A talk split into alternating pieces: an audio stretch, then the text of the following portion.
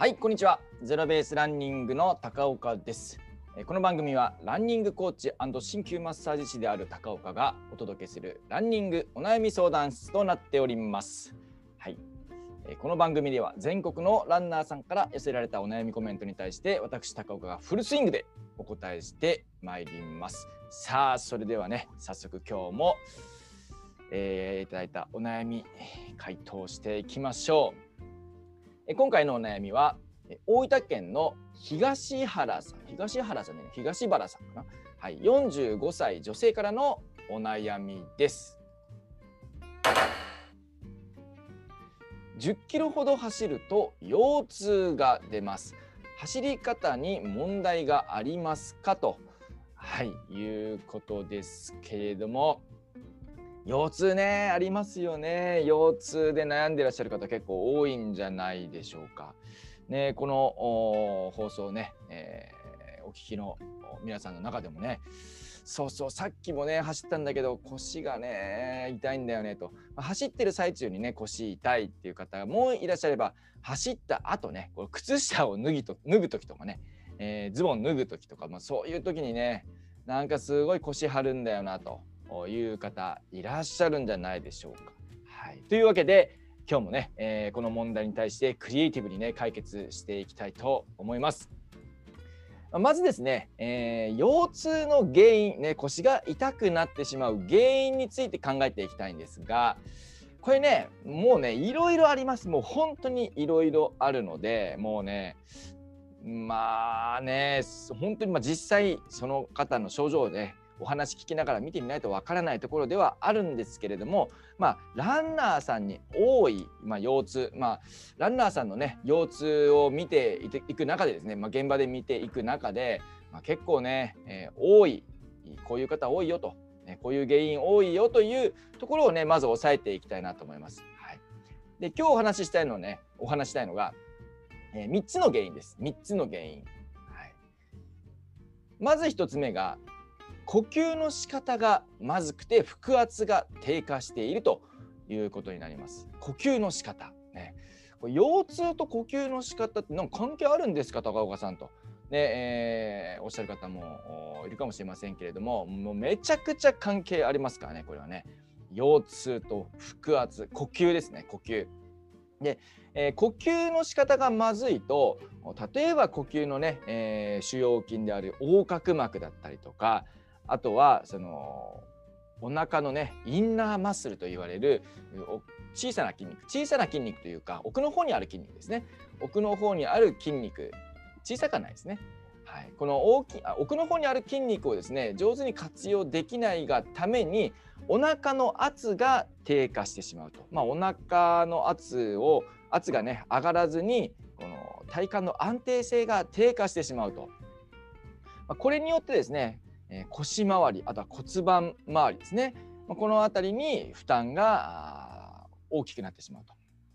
これがまず原因としては挙げられますね。呼吸の仕方がまずい、ね、そして2つ目が、え腰が反りすぎていると。いうことですね。まあ、もちろんこれはですね、えー逆に腰がね、えー適度に前腕してないっていうかこの反っていない反っていないことでの腰痛もありますけれども、まあ、見させていただくもう現場で見させていただく中ではですねやっぱりこう腰だけが反りすぎているという方がかなり多いですね。はい、この腰が反りすぎているというのが2つ目の原因となります。そして3つ目これも多いもうめちゃくちゃ多いんですが、えー着地点がこう体の真下よりも前に偏りすぎて太ももの前の筋肉が硬くなってしまっているということが挙げられます。まあ、要は着地点がね前に偏ることで、まあ、体の真下よりもかなり前に着地してしまうことで全身運動に対してねブレーキがかかってしまうわけですね。でこのブレーキをブレーキによって太ももの前の筋肉が硬くなってしまう。まあ、太ももの前の筋肉っていうのはあその中でもね大腿直筋っていう筋肉は骨盤につながっててでやっぱり骨盤の動きこれをですね、えーちょっとやっぱり負担のかかるような動きにしてしまいます。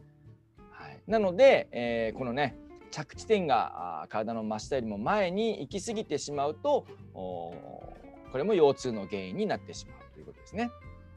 まあ、かかとからがっつりつくような着地の仕方をするとですねやっぱりそのドスンってこう衝撃吸収がね足で適切にできませんからそりゃね、まあ、痛くなりますよ。はいまあ、というところでですね、えー、この腰痛の原因3つねもうかなり絞って3つお話ししました。まずはね1つ目呼吸の仕方がまずいそして2つ目腰が反り反り返りすぎている腰がですね腰が反りすぎていると、はい、そっくり返ってしまっているということですね。で3つ目が着地点ですね。えー、着地地面に足が着地するタイ、えー、ところがですね体の真下よりも前に行き過ぎていると、ね、いうことになります。はい、ではじゃあ対策ですよね。まあ、どうすりゃいいのよと。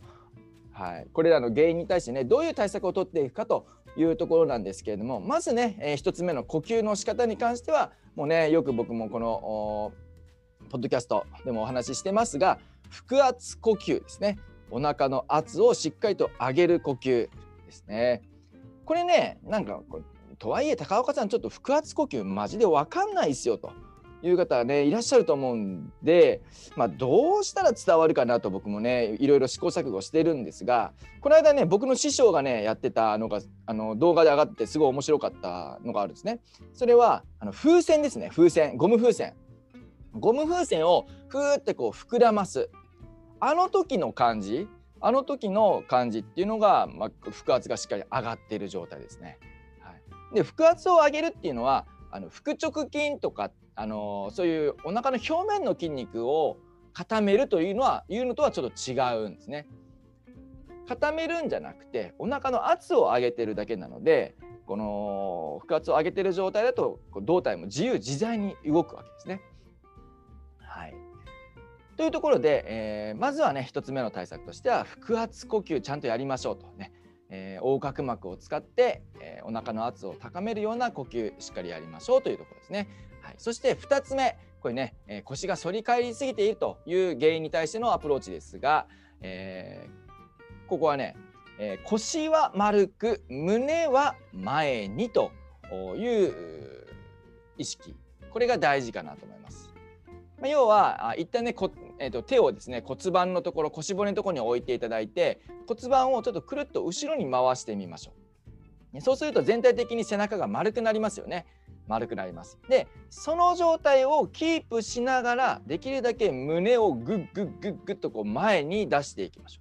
う。はい、そうするとですねさっきこう骨盤後ろに回しましたけど少しね前に傾くかなと思うんですね。少しだけ前に傾くかなと思います。この胸に引っ張られてね。その状態っていうのが、まあ、ベストなポジションかなと思います。腰が反りすぎていない。で後ろにそ、ね、あの丸くもなってない。はい。これねポイントはねこう腰と胸の動きがあ逆になっているということですね。まあ、腰は丸くそして胸はこう前に出すような感じですね。はいまあ、そうすることで背骨が、えー、上下に長くなるというか、あのー、まあ、背骨の S 字カーブを少しこう何て言うんですかねまっすぐにするようなイメージですね。はい、腰は丸く胸は前に、はい、これが2つ目の対策ですね。はい、そして、えー、3つ目がですね、えーまあ、これ着地点ね、えー、問題です。着地点が体の前にあるというのが問題なんですけれどもまずはねこの全身運動にブレーキをかけて太ももの前の筋肉が硬くなってしまっているということですので、まあ、ここをですねしっかりストレッチすると太ももの前の筋肉のストレッチですね。